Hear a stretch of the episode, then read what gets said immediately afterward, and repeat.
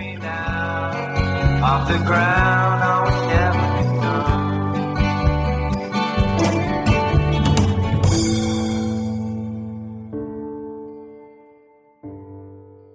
Hallo und herzlich willkommen zum Wortkollektiv Podcast. Ich bin Friederike und mir gegenüber sitzt Svenja. Halli, hallo. Und wir melden uns zurück nach zwei turbulenten Wochen, denn unsere Kritik an der EKD und ihrem Influencer-Projekt Jana glaubt in der letzten Folge hat für einigen Wirbel gesorgt. Genau, also es wurde sehr viel diskutiert auf den sozialen Medien und wir haben uns da auch auf Twitter vor allem ähm, sehr in die Diskussionen eingemischt. Und falls euch das interessiert, wir haben da auch noch mal ein paar längere Statements abgegeben. Das könnt ihr auf unserer auf unserem Twitter-Account nachlesen.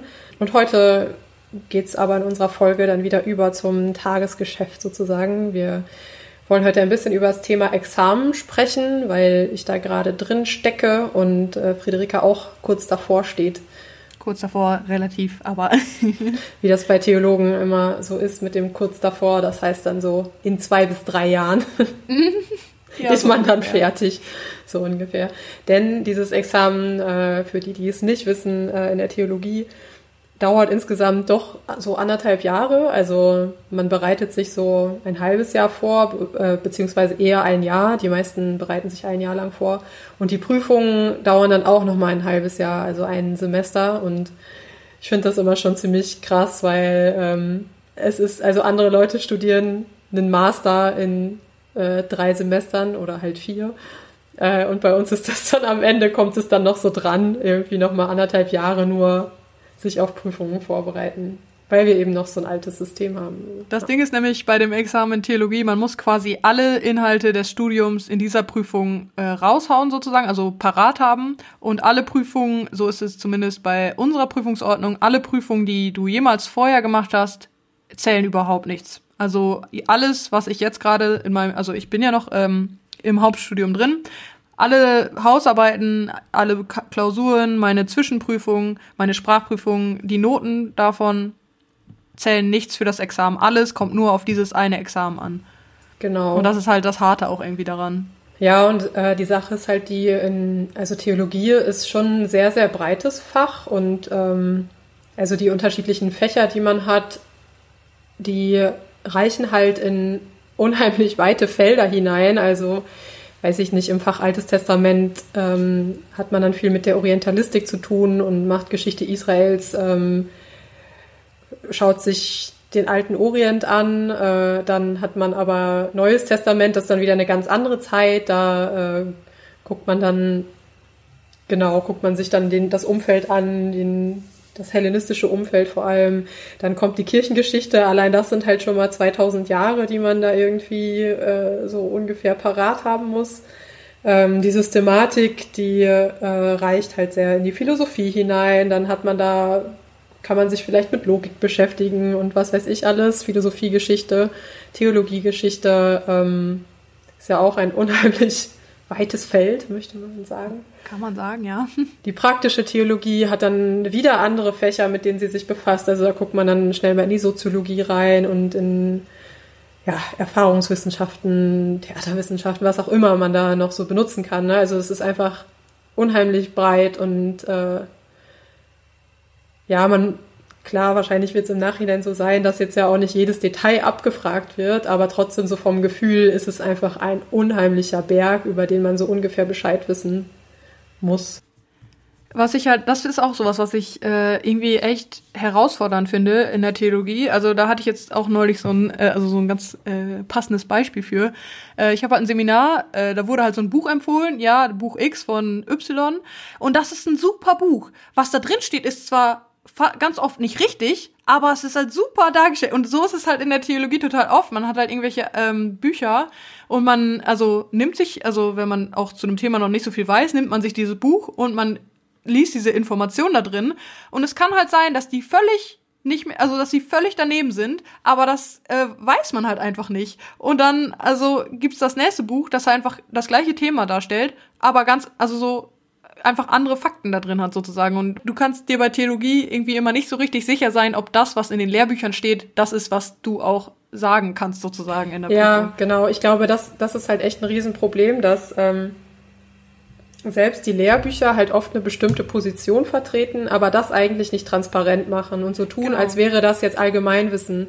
Und also ich hatte eine Professorin in Halle äh, im NT, die fand ich, äh, da- das fand ich wirklich sehr vorbildlich und redlich, wie sie äh, ähm, ihre Lehrveranstaltung gemacht hat, weil sie jedes Mal markiert hat, das ist jetzt meine Position, man kann das auch so und so und so sehen.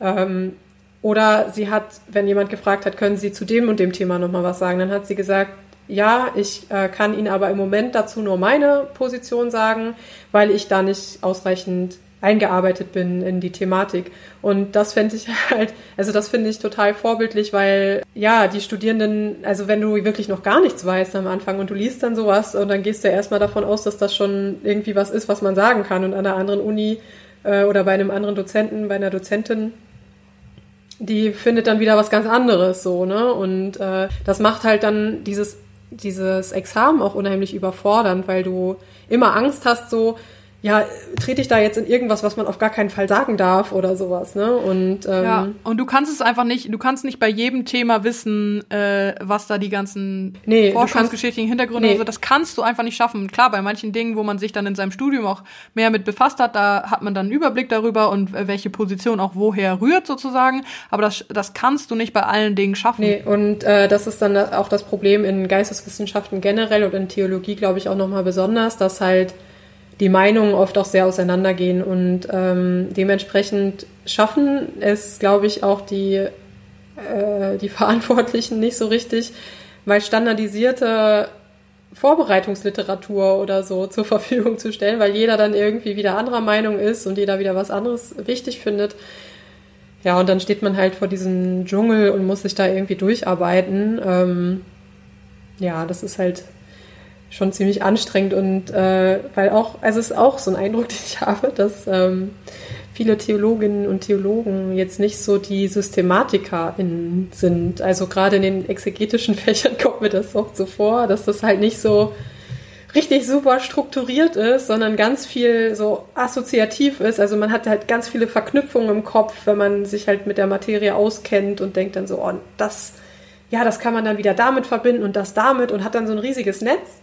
Aber es hat halt gar kein System, wo, also und wenn du dann davor stehst und dich noch nicht so viel damit beschäftigt hast, da denkst du so, okay, aber, Aber ich glaube, es ist auch eine Stilfrage. Ich glaube, Leute lernen auch unterschiedlich und viele Ja, können damit halt stimmt. voll viel anfangen. Also ich glaube, dass wir beide auch so äh, solche Lerntypen sind, äh, dass wir alles sehr, sehr gerne in, am liebsten In Mindmaps so einer, schreiben ja, in in. Mindmaps, in eine Tabelle haben wir am liebsten so, also das, also da geht's uns beiden, glaube ich, äh, ähnlich, aber ich glaube, es gibt auch Lerntypen, die halt nicht so ticken und und dass dass da dann halt, also dass diese diese Art zu lernen quasi dann eine Stärke ist für die exegetischen Fächer. ja, das stimmt. Ein Freund äh, meinte neulich, ich sei, ein, eine Tabelle sei der ontologische Inbegriff meiner selbst oder sowas. ich habe jetzt innerhalb Und damit ist Examen- eigentlich auch alles gesagt. Ich habe äh, in- für alle Fächer oder für alles, was ich so gelernt habe, habe ich immer monströse Tabellen erstellt Mhm. und die dann immer allen Leuten geschickt. Und ähm, ich weiß aber, ich glaube, andere können damit gar nicht so viel anfangen mit meinen Tabellen. Oh, Svenja hat super. wieder eine Tabelle geschickt. Danke. Okay, Svenja, du schreibst gerade deine äh, Examsarbeit. Zu welchem Thema und wie ist es so? Genau, also vielleicht vorab einmal dieses Examen an sich läuft dann so ab. Es, also bei uns ist in jeder Landeskirche auch verschieden, aber bei uns startet das Examen irgendwann mit der Examensarbeit. Da kann man dann ein Thema absprechen oder ein Themenfeld. Ähm, genau, das, wir haben jetzt dafür acht Wochen Zeit, andere haben länger Zeit, oft so drei Monate oder vier Monate. Und bei uns kommt dann danach, muss man direkt im Anschluss eine Predigtarbeit schreiben, also eine Predigt mit Reflexion. Und dann kommen später Klausuren und dann nochmal später äh, die mündlichen Prüfungen. Dann ist es vorbei, hoffentlich irgendwann.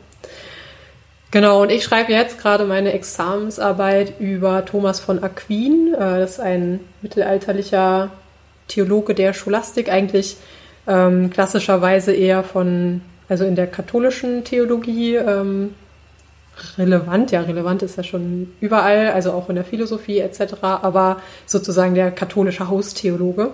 Ähm, und mein Thema ist die Unendlichkeit Gottes ähm, bei Thomas von Aquin. Genau, und da sitze ich jetzt, also bin ich jetzt ungefähr bei der Hälfte und habe noch ein paar Wochen Zeit. Unendlichkeit Gottes äh, klingt jetzt auch nach einem recht weiten Thema. Wie genau kann man sich das vorstellen? Ja, ist ein total weites Thema. Also auch weil es gibt halt einen riesigen Diskurs darum herum, auch äh, philosophisch und so weiter. Und ich weiß nicht, ob vielleicht manche das kennen. Es gibt einen äh, sehr berühmten Mathematiker, der heißt Georg Cantor. Der hat halt ähm, innerhalb der Mathematik die, äh, also die Arbeit und den Umgang mit dem Unendlichen revolutioniert, indem er halt nachgewiesen hat, dass es äh, verschieden große Unendlichkeiten gibt. Also dass man mit unendlichen Mengen arbeiten kann, also als sozusagen abgeschlossene Menge und so weiter. Äh, von daher ist das halt was, wo man irgendwie reinsteigen kann in diesen in diesen Schnittstelle von Mathematik und ähm, Theologie, was ich auch sehr spannend finde. Genau, und bei Thomas von Aquin steht aber jetzt mehr im Hintergrund, also er beschäftigt sich damit auch, mit dem Unendlichen der Zahl nach, sagt man. Aber woran er sich eigentlich abarbeitet, ist, dass er versucht, das antike, vor allem aristotelische Denken zusammenzukriegen mit so einem, ja, mit der christlichen Tradition, die es bis zu seiner Zeit gibt. Und es war halt so, dass eigentlich bei Aristoteles mh, mm, oder überhaupt im, also seit den Pythagoreern, die in der antiken Philosophie ja für die Ordnung und das, die Verhältnisse zwischen Zahlen, also das war sozusagen das Ordnungsprinzip der Welt und seitdem galt eigentlich Endlichkeit und Bestimmtheit und Ordnung als vollkommen. Und Unendlichkeit war eigentlich unvollkommen, weil, weil es halt unabgeschlossen ist. Also als Beispiel der äh, der unbearbeitete Holzklotz ist halt unvollkommener als die geschnitzte Figur. Also Vollkommenheit war dann halt was Abgeschlossenes, was was Form hatte, was bestimmbar war, was bestimmt war. Und dann hat sich das aber irgendwann gewandelt. Also in der christlichen kirchenväterlichen Tradition hat man da, gab es irgendwann ein Umdenken, wo man dann die Unendlichkeit hineingeholt hat in den Gottesbegriff.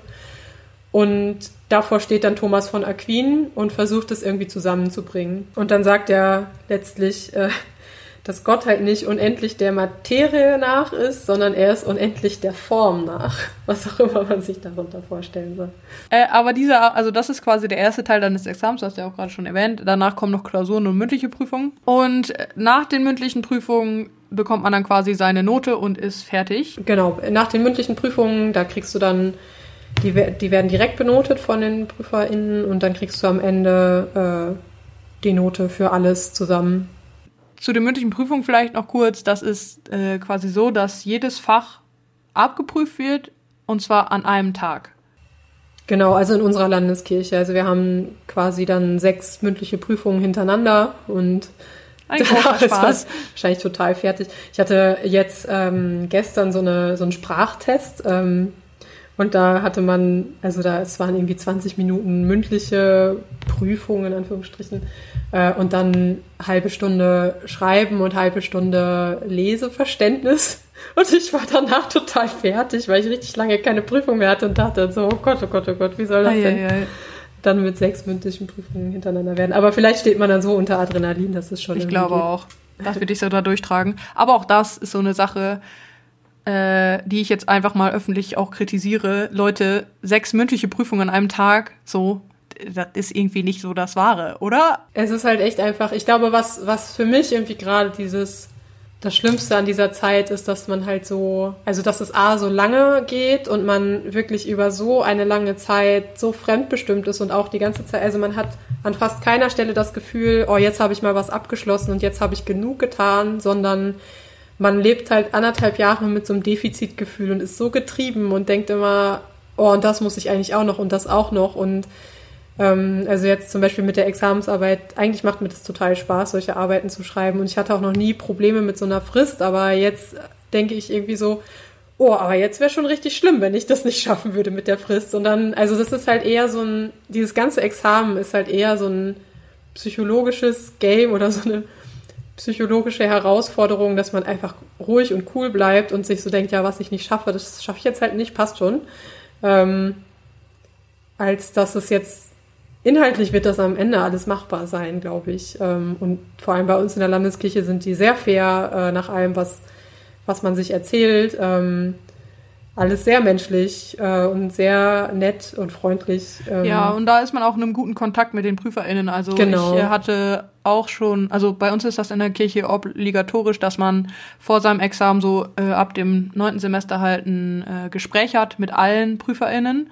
Und das hatte ich auch äh, neulich und da war ich auch wirklich also das fand ich wirklich echt auch schön, wie zugewandt die auch waren und äh, wie, wie sehr auf unserer Seite quasi äh, die mhm. PrüferInnen da auch sind und auch immer mit dem Angebot, sich jederzeit melden zu können und so und da echt an der Stelle auch mal Shoutout an unsere äh, PrüferInnen und auch an die anderen im Prüfungsausschuss, die das halt so ja, sehr, sehr zugewandt auch machen. Genau, überhaupt in unserer Landeskirche. Ich glaube, das ist auch wirklich sehr, sehr viel wert, wenn ich das so höre in anderen Landeskirchen, wie unpersönlich das ist und auch wie ja, wie arschig eigentlich zum Teil. Ne? Also da muss man bei uns wirklich sagen, da sind alle sehr bemüht darum, dass, dass man sich da auch wohlfühlt und dass da auch eine gute Atmosphäre ist, sodass man überhaupt ähm, diese Leistung dann auch bringen kann. So, ja. ne? Aber trotzdem, da helfen auch dann keine Worte in dieser Situation, wenn man da drin steckt. Und also im Nachhinein kann man dann bei vielen so sagen, ja, ging schon so, ne, wahrscheinlich. Aber solange man noch davor steht, ist es echt so, ja einfach nur stressig und ja, man hört halt von so vielen Seiten immer wieder so, ja, äh, dass es irgendwie immer nicht ausreicht, was man gerade macht und äh, ja. Oder zumindest ist das oft so der Vibe in den Repetitorien, weil das ist auch was, was ich, was vielleicht gut ist zu wissen für Leute, die da dann gerade drin stecken, dass mein Eindruck so ist, viele der ProfessorInnen in den Reps, äh, die reden halt so, also vor dem imaginären Studierenden, den sie jetzt da vor sich haben, der halt faul ist und der nichts macht, weil sie dem irgendwie in den Arsch treten wollen, dass der mal hochkommt und was für sein Examen tut, dass er da auch am Ende durch, durchkommt. Aber in diesen Rap sitzen halt ganz viele, die den ganzen Tag arbeiten und äh, schon ziemlich viel machen und die dann da hören so, es reicht aber nicht, es reicht nicht und sie müssen mehr machen, sie müssen mehr machen und so weiter. Und ähm, die sind dann oft gar nicht gemeint, äh, aber die bräuchten halt eigentlich mal so ein bisschen Betätschelung, so von wegen, ja, es ist schon gut, was ihr macht. die kriegt man aber nicht. Wir hatten einen Rap, das fand ich ja wirklich super. Da, das war nachmittags um fünf. Da gab es dann jedes Mal Bier und der Professor hat jedes Mal eine Kiste Bier ausgegeben oder eine halbe halt, weil wir dann immer eine Kiste in zwei Sitzungen getrunken haben. Das fand ich vorbildlich. Das mal so ein bisschen schön machen. Ne? Er meinte, er meinte auch so, ja, ich weiß nicht, wie es Ihnen geht, aber ich fand die Examenszeit nur schrecklich nur schrecklich. Das einzig Schöne damals war mein Freund, äh, mit dem ich dann immer, äh, der hat, der konnte super kochen, mit dem hatte ich immer Lerngruppe und der hat dann immer für uns gekocht. Das war das einzig Schöne dieser ganzen Zeit. Oh Mann. Ja, und jetzt sage ich ihm, das einzig Schöne in meiner ganzen Examenszeit war, dass es in dem Kirchengeschichtsrepetitorium immer kostenloses Bier gab. oh, wie schön. Das kannst du so in die Danksagung dann am Ende schreiben von deiner Arbeit oder so. Genau. Nein, es sind auch, es sind natürlich auch andere schöne Dinge passiert. ich habe jetzt tatsächlich auch mein erstes Rap. Ich mache jetzt NT-Rap, also genau, Repetitorium äh, ist die Veranstaltungsform, in der man nochmal alles fürs Examen wiederholt, quasi in dem Fach. Ich weiß nicht, ob wir das schon gesagt haben. Aber genau, da habe ich jetzt auch mein äh, erstes Rep und ich habe das bisher auch als, also so, klar, es ist voll viel, also voll viele Infos, die da auf mich einprasseln, die ich auch so Viele von diesen Dingen habe ich äh, bisher auch noch nicht äh, wirklich gehört, aber die Atmosphäre ist auch super und ähm, ich bin da auch echt zufrieden und ich glaube, da habe ich dann auch Glück gehabt, dass hier so ein gutes Rap ist. Toll, das ist auch echt äh, Gold wert, so ein gutes Repetitorium. Würde mir halt jemand die ganze Zeit sagen, dass es nicht reicht und so, dann würde ich, glaube ich, auch ein bisschen Angst kriegen. So. Ja, ich glaube, es ist vor allem, wenn man selber dann schon in dieser Phase ist, wo man wo es ernst wird oder so, ne? Oder wo man schon richtig anfängt zu lernen und wo man aber noch so orientierungslos ist und irgendwie sich nur getrieben fühlt und in allem so denkt, ah, was kommt da doch alles? Ich habe keine Zeit. Das ist halt echt so eine Sache, ne? Man hat eigentlich ist es richtig cool, wenn man sich Zeit nehmen kann, das alles zu lernen. Aber man hat halt die ganze Zeit das Gefühl, ich habe keine Ruhe dafür, das jetzt wirklich ausgiebig zu machen, weil du immer denkst so, nein, da kommt dann ja schon direkt wieder das nächste und so, ne? Und aus dieser Logik muss man sich irgendwie befreien. Also ich habe irgendwann dann einfach, ich habe mir innerlich halt gesagt, okay, die ist das jetzt ein bisschen egal. Und das hat für eine Zeit wirklich funktioniert. Und dann hat es auch irgendwie wieder mehr Spaß gemacht. Und ich habe mir dann so gesagt, du machst jetzt einfach immer nur das, was du schaffst.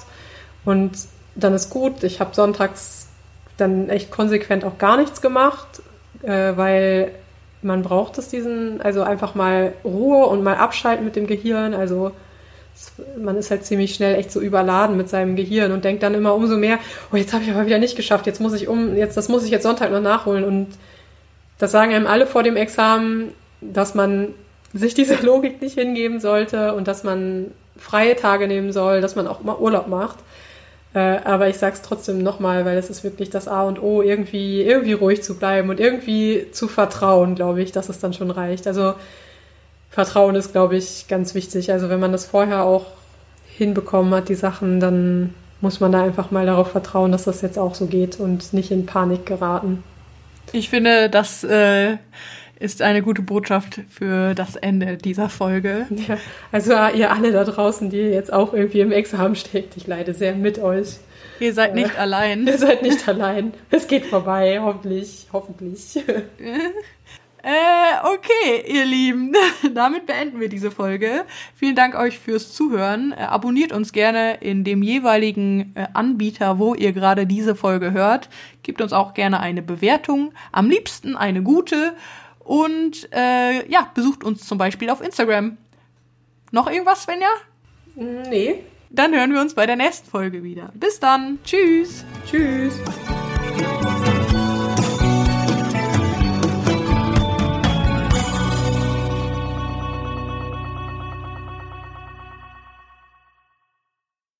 Da führten sie Jesus von Kaiphas vor das Prätorium. Es war aber früh am Morgen. Und sie gingen nicht hinein in das Prätorium, damit sie nicht unrein würden, sondern das Passamahl essen könnten. Da kam Pilatus zu ihnen heraus und sprach, Was für eine Klage bringt ihr vor gegen diesen Menschen? Sie antworteten und sprachen zu ihm, Wäre dieser nicht ein Übeltäter, wir hätten dir ihn nicht überantwortet. Da sprach Pilatus zu ihnen, so nehmt ihr ihn und richtet ihn nach eurem Gesetz. Da sprachen die Juden zu ihm, es ist uns nicht erlaubt, jemanden zu töten. So sollte das Wort Jesu erfüllt werden, das er gesagt hatte, um anzuzeigen, welchen Todes er sterben würde. Da ging Pilatus wieder hinein ins Prätorium und rief Jesus und sprach zu ihm, Bist du der Juden König? Jesus antwortete, Sagst du das von dir aus oder haben dir's andere über mich gesagt? Pilatus antwortete, Bin ich ein Jude? Dein Volk und die Hohenpriester haben dich mir überantwortet. Was hast du getan? Jesus antwortete, Mein Reich ist nicht von dieser Welt. Wäre mein Reich von dieser Welt, meine Diener würden darum kämpfen, dass ich den Juden nicht überantwortet würde. Aber nun ist mein Reich nicht von hier. Da sprach Pilatus zu ihm, So bist du dennoch ein König? Jesus antwortete, Du sagst es, ich bin ein König. Ich bin dazu geboren und in die Welt gekommen, dass ich die Wahrheit bezeuge. Wer aus der Wahrheit ist, der hört meine Stimme.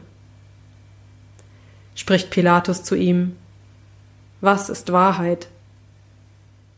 Und als er das gesagt hatte, ging er wieder hinaus zu den Juden und spricht zu ihnen, Ich finde keine Schuld an ihm.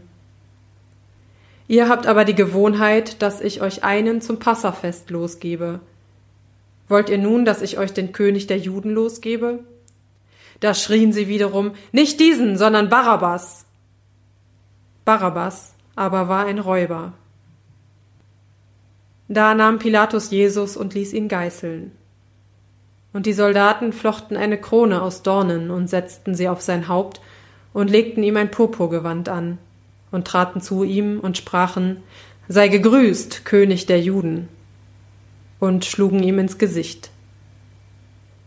Und Pilatus ging wieder hinaus und sprach zu ihnen Seht, ich führe ihn heraus zu euch, damit ihr erkennt, dass ich keine Schuld an ihm finde. Da kam Jesus heraus und trug die Dornenkrone und das Purpurgewand. Und Pilatus spricht zu ihnen Sehet, Welch ein Mensch. Was ist Wahrheit, Pilatus, sag du es mir. Was ist wahr und was halten nur wir dafür? Meint wahr bloß denkbar ohne Widerspruch oder Ergebnis von Experiment und Versuch? Was ist Wahrheit, Pilatus? Was ist Wahrheit, Pilatus, sag du es mir. It's true, donnern Donalds Trompeten bis hier, aber war doch nur weil der Fakt alternativ, weil Donald am lautesten brüllte und rief. Was ist Wahrheit, Pilatus? Was ist Wahrheit, Pilatus, sag du es mir, und ob es Kriterien gibt dafür, ob etwas nur halb oder ganz wahr sein kann, und was ist am Falschen dann Wahres dran? Was ist Wahrheit, Pilatus? Was ist Wahrheit, Pilatus, sag du es mir. Gibt's den Stein der Weisen oder ein Wahrheitselixier? Was ist richtig, wenngleich nicht ganz objektiv? Wo liegt die Grenze zwischen falsch und alternativperspektiv? Was ist Wahrheit, Pilatus? Was ist Wahrheit, Pilatus, sag du es mir. Und den Hirten, die fragten beim Krippenspiel, ist es wohl wahr, was in der Krippe geschah? Ob sie wohl stimmt, die Geschichte vom Kind? Was ist Wahrheit, Pilatus? Was ist Wahrheit, Jesus, sag du es mir. Liegt etwa alle Wahrheit bei dir? Das kann ja wohl nicht wahr sein. Wahrheit gehört niemandem ganz allein. Was ist Wahrheit, Jesus? Da sprach Pilatus zu ihm, So bist du dennoch ein König? Jesus antwortete, Du sagst es, ich bin ein König. Ich bin dazu geboren und in die Welt gekommen, dass ich die Wahrheit bezeuge. Wer aus der Wahrheit ist, der hört meine Stimme spricht Pilatus zu ihm, was ist Wahrheit? Und als er das gesagt hatte, ging er wieder hinaus zu den Juden und spricht zu ihnen, ich finde keine Schuld an ihm. Amen.